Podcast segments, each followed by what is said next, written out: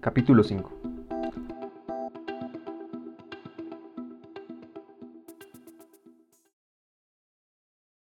La visión del rostro de Tío, el calor con que me arropan sus brazos, me transmiten la sensación de que todo tendría que empezar a ir mejor de inmediato, y tal vez así habría sido de no haber bebido tanto.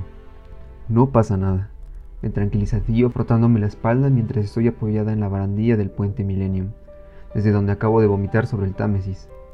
Sácalo todo. El rostro me arde de vergüenza. Menudo bochorno. ¿Por qué? ¿Por qué te he visto devolver? Sabes, si me vieras cualquier sábado por la noche, sabrías que esto no es nada. En este en concreto, no soy quien para ir sermoneando a nadie. No se trata de una broma más. A pesar de su inteligencia, Tío nunca ha podido ocultar su vida desenfrenada. Aunque nunca ha llevado sus problemas a casa, sé que mis padres habían oído rumores acerca de las borracheras de Tío y que a veces se ausentaba durante horas. Incluso se había saltado algún día entero. Habían mencionado que bebía, aunque en realidad les preocupaba otras sustancias mucho menos legales que las latas de cerveza que pudiera tomarse. Incluso Paul había sugerido discretamente en alguna ocasión que Tío debería tomarse las cosas con más calma. Al cuerno con Paul. Esta noche Tío está al frente de la situación, y es él quien cuida de mí. Siento su cálida mano sobre mi espalda desnuda, sin apartar la mirada de las aguas oscuras del río, mientras intento recuperar la compostura. En ese momento distingo mi reflejo fragmentado, que el agua ondulante se encarga de esparcir. ¿Crees que esto es lo último que vio mi padre? Murmuro. Me noto un sabor de boca espantoso. No me tengo en pie. Una sensación parecida a la derrota. El río delante de él. ¿Fue así? Tío guarda un largo silencio. Cuando contesta, parece incluso más cansado que yo. No pienses en eso. No puedo evitarlo. Estoy seguro de que no fue así, ¿de acuerdo? Venga, te llevo a casa. Espero que fuera así. Espero que mi padre viera el río abalanzándose sobre él y que luego, que luego se terminara todo. Me tiembla la voz, porque eso significaría que se golpeó la cabeza en el accidente o que cuando el coche cayó al agua perdió el conocimiento o que murió al instante. No le habría dado tiempo a tener miedo. ¿Cuánto tarda uno en ahogarse? ¿Tres minutos? ¿Cinco? Lo suficiente para resultar horrible, eso seguro. Tanto que espero que mi padre no pasara por ese trance. Lo mejor sería que no se hubiera dado cuenta, ¿no crees? Déjalo ya, contesta Cillo con aspereza. Sus manos bajan hasta mis brazos y me sujeta como si temiera que fuera a tirarme por la barandilla. No te hagas esto. No va a ayudarte. Tío se equivoca. Necesito pensar en la muerte de mi padre. No puedo empezar a llorarlo todavía. Necesito que el dolor me mantenga enfadada, despierta, centrada. Cuando encontremos a Paul, el dolor será lo que me dé fuerzas para acabar con él. Suelto un brazo para limpiarme la boca. Está bien, digo. Vamos a casa. Damos un paseo hasta el apartamento de la tía Susana. Cuando el ascensor empieza a subir, siento que las rodillas me flaquean. Todavía queda bastante champán en mi organismo. Tío me sujeta por un codo y apoyo la cabeza en su hombro. Todavía puedo buscarme una habitación en un hotel, dice en voz baja cuando llegamos a la puerta. Si no hacemos ruido, no despertaremos a mi tía. Respondo mientras pongo la palma de la mano sobre la cerradura electrónica.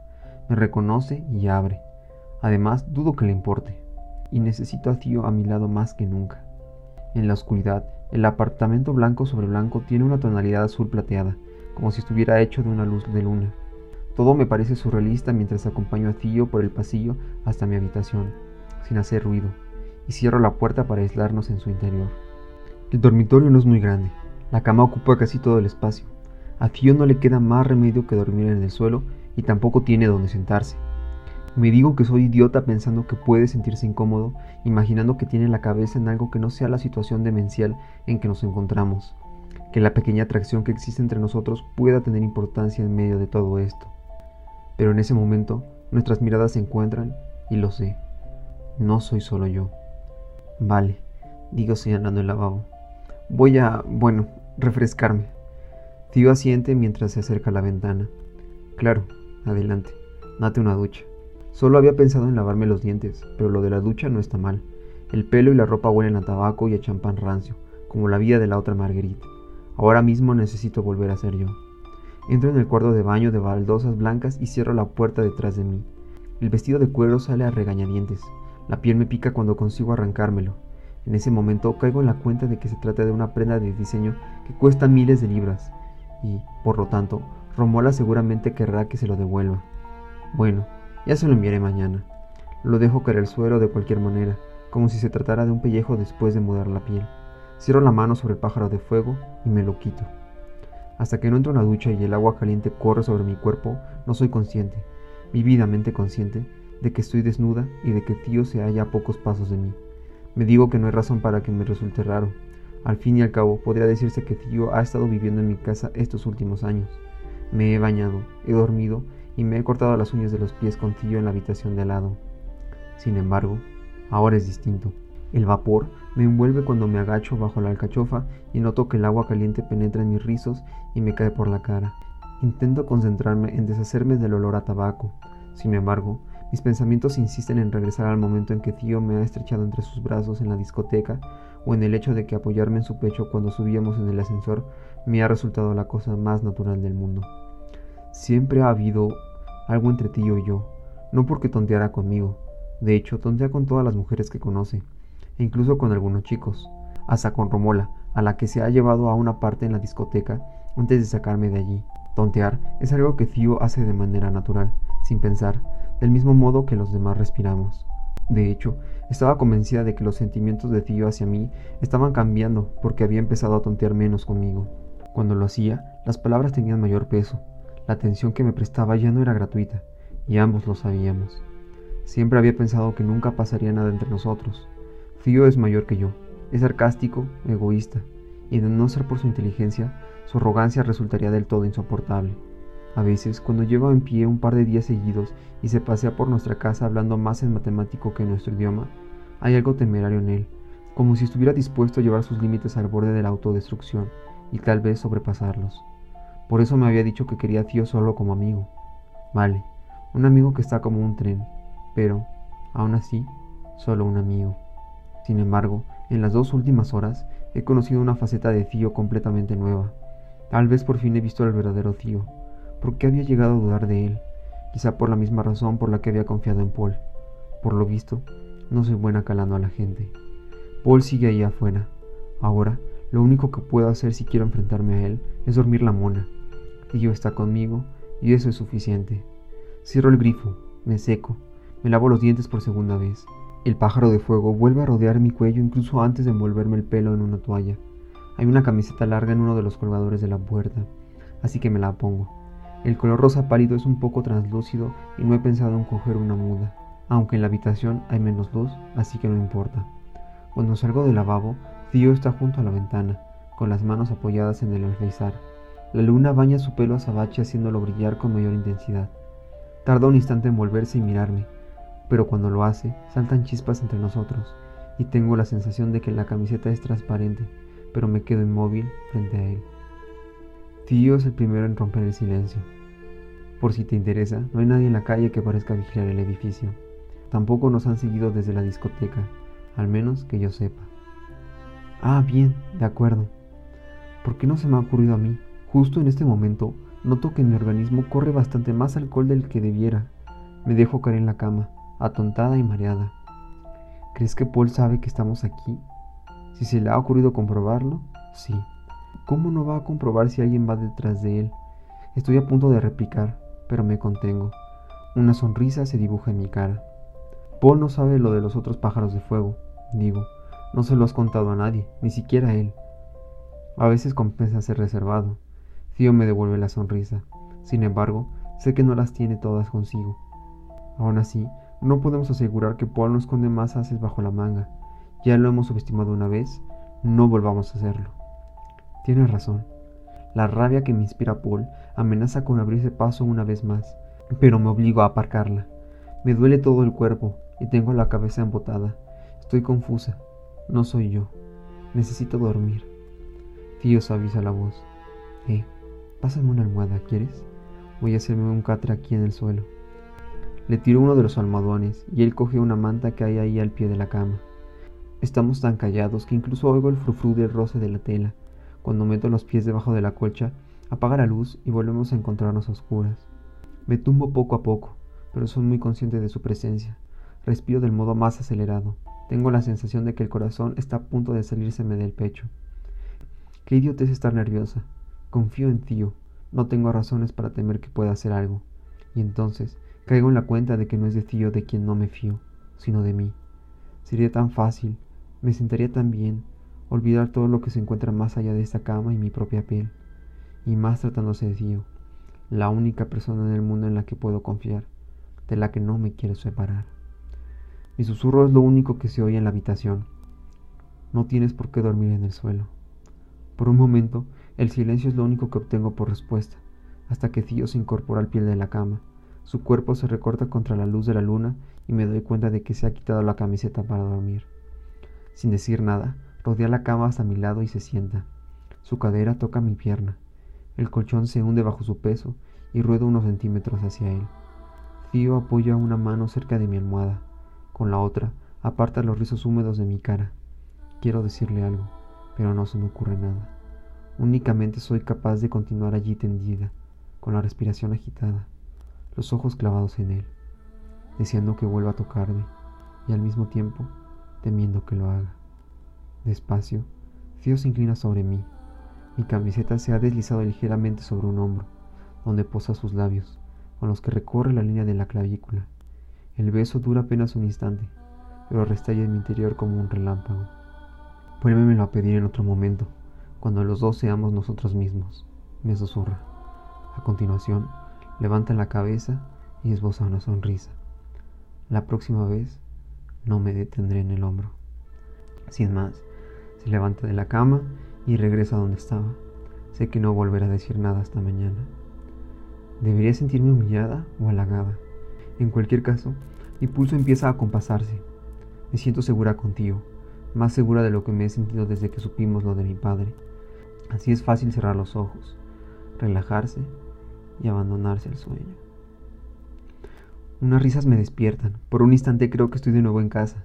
Muchos días me han despertado las voces alegres de mis padres y de mi hermana en la cocina, y también la de los ayudantes de investigación.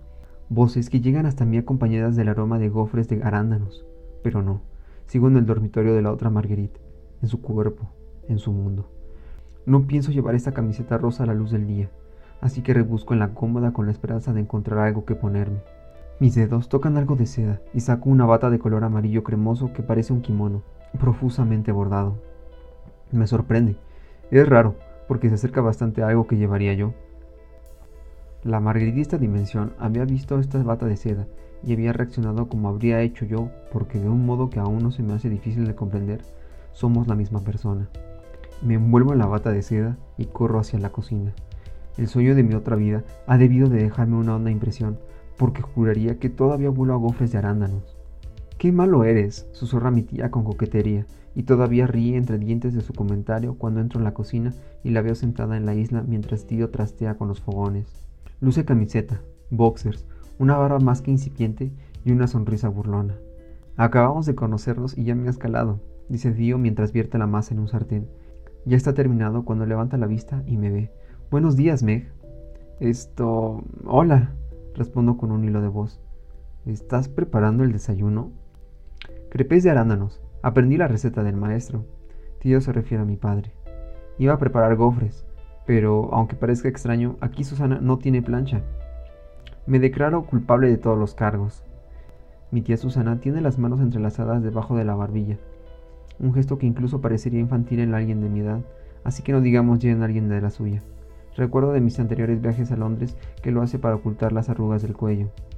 Ay, mi madre, está tonteando con Tío. Estaría celosa si no fuera tan esperpéntico. Tío, ¿cómo no? También tontea. Mujer, alguien tiene que llevarte de compras. No creas que no he buscado un viejo ricachón que me mantenga, contesta mi tía, aunque tampoco nos va tan mal. Igual tendría que probar a ser de ricachona, para variar. Una idea interesante. Tío enarca una ceja como solo sabe hacer él y le da la vuelta a la crepé. Todo tiene un límite. Voy a vestirme, les informo y me vuelvo rápidamente a mi habitación. El armario de mi casa está lleno de vestidos, faldas largas y sueltas, de estampados florales y colores vivos, de prendas de ganchillo y encaje. Da la impresión de que este armario lo ha llenado una revista de moda para mostrar las prendas de diseño más caras y poco prácticas del mundo.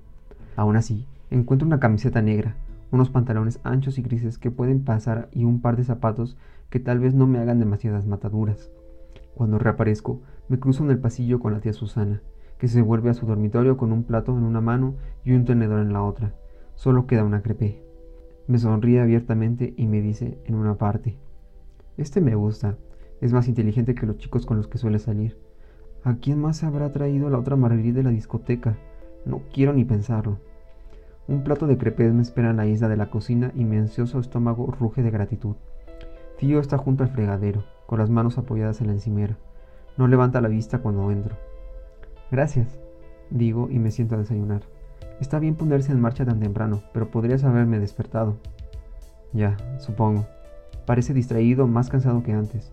Seguramente no ha dormido bien tumbado en el suelo. La masa de las crepes es la misma que la de los gofres. Cuando la pruebo, saben igual. ¿Tú ya has desayunado? ¿Qué? Levanto la vista y veo que Tío me mira fijamente. Parece confuso, incluso nervioso. Entonces lo entiendo todo. No lleva el pájaro de fuego en el cuello. Debió de quitárselo anoche cuando se fue a dormir y la memoria está empezando a fallarle. En algún momento de estos últimos minutos, mi tío ha empezado a perder el control de su cuerpo, de su conciencia. Después de todo, mi madre no estaba completamente equivocada en cuanto a la conservación de la conciencia en dimensiones alternativas. Necesitas un recordatorio. Dejo el tenedor, me acerco a él y le tomo de la mano. Todavía queda suficiente de mi tío para que no se resista o me haga preguntas mientras lo conduzco de vuelta a la habitación. Lo empujo con suavidad y se deja caer en la cama. Por un momento vuelve a aparecer él y sonríe. ¿Esto no lo hicimos ya anoche? Ay, de verdad, por una vez en tu vida deja de tontear. Rebusco entre la ropa que hay en el suelo y encuentro el colgante del pájaro de fuego. Se lo abrocho rápidamente al cuello. Tú póntelo y ya está. ¿Entendido? ¿Que me ponga qué? Ya no se acuerda del dispositivo. Y tampoco parece haberse fijado en el pájaro de fuego idéntico que llevo yo. Mi madre me explicó una vez que los habitantes de otras dimensiones les costaría mucho identificar los pájaros de fuego porque no pertenecían a la suya. En teoría, Theo puede verlo en el momento en que llamó su atención sobre él, pero hasta entonces el colgante se mantiene por debajo de su nivel de percepción. Menos mal que es así, si no, la gente alucinaría cuando los pájaros de fuego aparecieran de pronto alrededor de su cuello y se los quitarían, con lo que desestabilizarían a los aspirantes a viajeros dimensionales que acabaran de saltar a otra realidad. Por así decirlo, la gente podría llevarlos durante meses sin darse cuenta. La física es un misterio. Espera, digo al tiempo que levanto su pájaro de fuego y busco la secuencia que programa un recordatorio. Lo suelto un instante antes de que la luz blanca azulada parpadee a su alrededor. Me habían dicho que dolían, lo que no me habían dicho era cuánto. Tío se sacude, casi se convulsiona antes de lanzar un juramento entre dientes y desplomarse hacia adelante. Por un momento tengo la impresión de que va a perder el conocimiento. ¿Una descarga? Le pregunté a mi madre cuando me lo contó. ¿Un recordatorio no es más que una descarga eléctrica? Mi madre me sonrió, como si habláramos de mariposas y arcoíris. Para nada. Un recordatorio es un cambio de resonancia bastante complejo, aunque produce la misma sensación que una descarga eléctrica. yo? Me inclino y lo cojo por los hombros. ¿Estás bien? sí, estoy bien. Alza la vista, jadeando y con los ojos abiertos como platos, y repite. Estoy bien como si lo hubiera puesto en duda. Por los pelos. Me llevo una mano al pecho para recordarme que el pájaro de fuego sigue en su sitio. La curva del duro metal contra la palma de la mano me infunde confianza y me hace reflexionar. ¿Yo también acabaré necesitando un recordatorio? Pillo está pálido y se ha acurrucado contra la cama como si esperara que se produjera un terremoto en cualquier momento. Dame unos minutos, ¿de acuerdo? Dice al ver que lo miro con curiosidad. Claro. Ha tenido que ser tan aterrador como doloroso así que le alboroto con afecto el pelo ya de por sí despeinado y me vuelvo a la cocina, donde me acabo las crepes mientras voy pensando en una estrategia. Si Paul aún no está de camino, nosotros lo estaremos en menos de una hora. Debe de haber monorrailes que pueden llevarnos a Cambridge en un santiamén, ¿no? Incluso podemos ir en tren.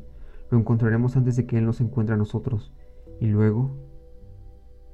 lo mataremos. No se me ha pasado por alto que, ahora mismo, el Paul que debo destruir es un pasajero en el cuerpo de Paul Markov completamente distinto, aunque en estos momentos estoy convencida de que alguien tan despreciable como Paul sería igual de despreciable en cualquier dimensión. No lo sé a ciencia cierta, así que la cosa no es tan sencilla como dar con él y, no sé, pegarle un tiro o algo por el estilo. Sin embargo, hay cosas que pueden hacerse con el pájaro de fuego que son peligrosas para el viajero, eso dijo Tío. De hecho, tendremos que hablarlo antes de hacer nada, incluso antes de irnos de aquí. Decidida, dejo el plato en el fregadero y me vuelvo a la habitación para discutirlo contigo.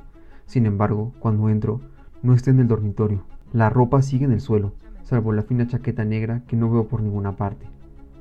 Tío, entro en el cuarto de baño y apenas doy unos pasos cuando caigo en la cuenta de mi falta de educación al entrar sin llamar antes a la puerta. Justo entonces lo veo y comprendo que quería estar solo y también por qué porque tío, mi guía, está despatarrado en el suelo de baldosas, pinchándose.